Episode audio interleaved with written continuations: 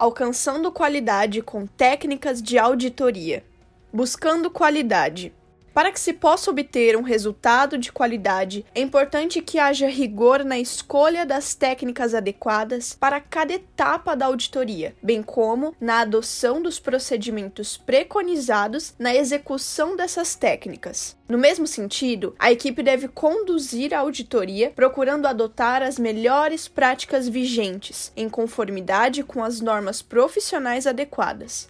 Somente assim será possível assegurar que as auditorias sejam desenvolvidas com um nível de qualidade consistentemente elevado. Para tanto, a equipe de auditoria deve possuir, em conjunto, os conhecimentos, as habilidades e as competências necessárias para poder executar o trabalho com êxito. Os auditores devem procurar manter suas competências por meio do desenvolvimento profissional contínuo as técnicas adequadas para cada etapa da auditoria.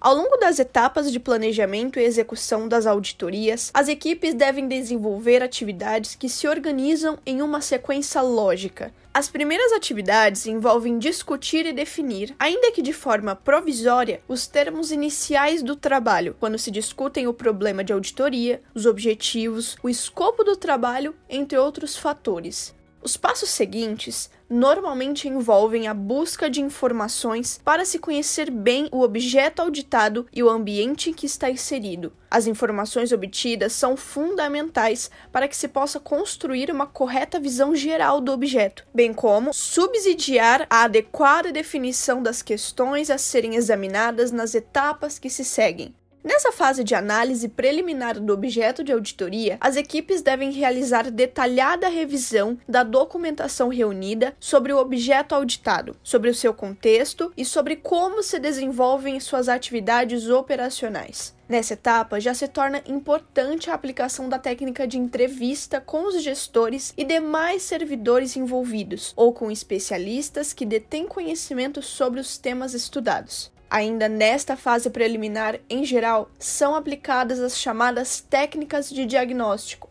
que permitem a construção de conhecimento sobre o tema de forma estruturada, compartilhada e documentada. As principais técnicas de diagnóstico que costumam ser desenvolvidas nessa etapa são a análise dos stakeholders, o mapeamento de processos, o mapeamento de produtos, a análise SWOT, e o diagrama de verificação de riscos. Essas técnicas serão estudadas com mais profundidade no curso 2 desta série, obtendo o entendimento do objeto.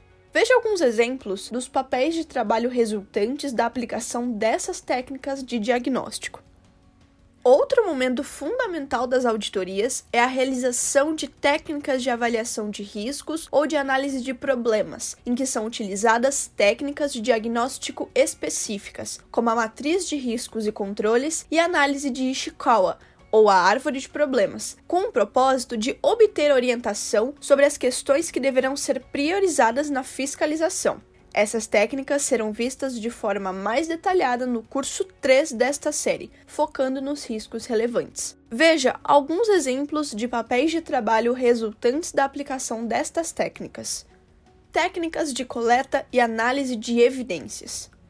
Entretanto, este curso está focado mais diretamente nas técnicas de coleta e análise de dados, que são utilizadas para a obtenção de evidências com o propósito de sustentar os achados de auditoria. Em geral, essas técnicas são concebidas no momento em que a equipe, depois de definidas as questões a serem investigadas, inicia o preenchimento de sua matriz de planejamento. Nesse processo, o auditor, a partir da formulação dos possíveis achados ou conclusões que advirão da análise, deve se perguntar sobre quais as informações são requeridas para se responder às questões de auditoria, quais as possíveis fontes dessas informações, assim como quais os procedimentos a serem desenvolvidos e as técnicas de coleta e análise de dados que poderão ser utilizadas. É sobre essas técnicas que vamos nos aprofundar neste curso. A imagem a seguir mostra o modelo de matriz de planejamento divulgado no último Manual de Auditoria Operacional. As setas apontam os espaços onde o auditor deverá indicar as técnicas de coleta e análise de dados que pretende utilizar na etapa de execução da auditoria.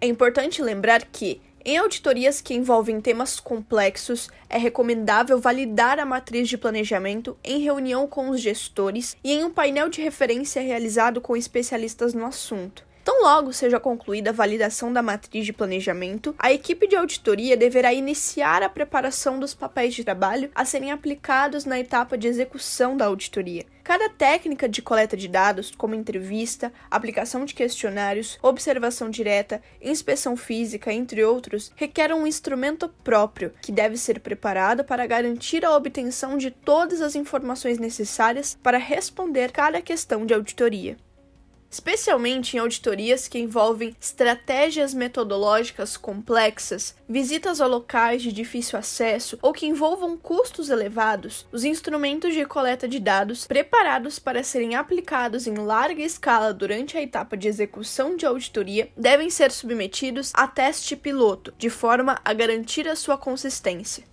Preparados e testados os instrumentos de coleta de dados, a equipe de auditoria deve preparar o plano de auditoria, que deverá descrever o objetivo, o escopo, o prazo e os recursos alocados para o desenvolvimento dos trabalhos. O plano de auditoria também deverá definir os procedimentos que serão utilizados para identificar, analisar, avaliar e registrar informações durante o desenvolvimento dos trabalhos. Portanto, deverá estar bem fundamentado nas técnicas adequadas de coleta e análise de dados. Na etapa de execução, inicia-se a coleta de dados e informações para a obtenção de evidências apropriadas e suficientes para sustentar os achados e conclusões da auditoria. As técnicas de coleta de dados a serem utilizadas vão depender da estratégia metodológica escolhida, dos tipos de dados requeridos e das fontes disponíveis. Nesse processo, o auditor deve buscar as evidências necessárias, evitando desviar-se do foco do trabalho previamente definido. Como veremos nas sessões seguintes, as diversas técnicas de auditoria podem ser agrupadas segundo o tipo de evidência que costumam fornecer. Por exemplo, evidências testemunhais normalmente são obtidas por meio de entrevistas, indagação escrita, pesquisa por meio de questionários ou grupos focais. Evidências documentais, em geral, estão associadas ao exame documental. Evidências físicas, por sua vez, costumam ser obtidas por meio de observação direta, inspeção física ou por técnicas de sensoriamento remoto. E evidências analíticas normalmente decorrem de conferências de cálculos, reexecução de procedimentos operacionais, extração e cruzamento de dados eletrônicos ou regressão linear. Durante o processo de coleta de dados, os auditores poderão se deparar com fatos relevantes que não estejam contidos dentro do escopo ou do objetivo estabelecido para o trabalho. Fatos dessa natureza não deverão motivar uma decisão isolada da equipe no sentido de mudar o foco do trabalho estabelecido no planejamento se ocorrerem, deverão ser comunicados ao supervisor, que deverá levar ao conhecimento do titular da unidade técnica, de forma a que se possa avaliar em conjunto se é possível desenvolver os achados na auditoria em curso sem comprometer os demais exames definidos ou os prazos estabelecidos, se isso não for possível, o titular da unidade técnica deverá avaliar a conveniência e oportunidade de propor uma ação de controle complementar para tratar do problema identificado. A equipe de auditoria também deverá levar ao conhecimento do supervisor dificuldades enfrentadas na execução dos trabalhos que envolvam a obstrução ao livre exercício da auditoria, de sonegação de documento ou informação, de ameaça, ainda que velada, de animosidade, de indisposição ou de intimidação dos auditores.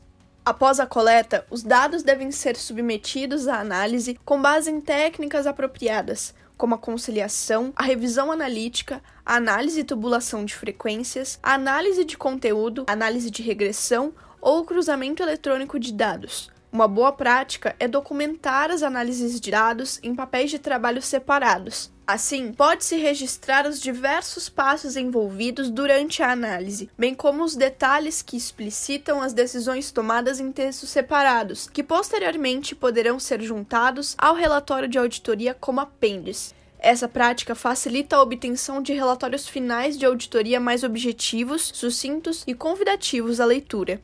A equipe de auditoria deve zelar para que o conteúdo e a organização da documentação sobre as informações coletadas e resultantes das análises sejam suficientemente completos e detalhados, de forma a permitir que um auditor experiente que não participou do trabalho possa entender o que foi realizado para fundamentar as conclusões da auditoria.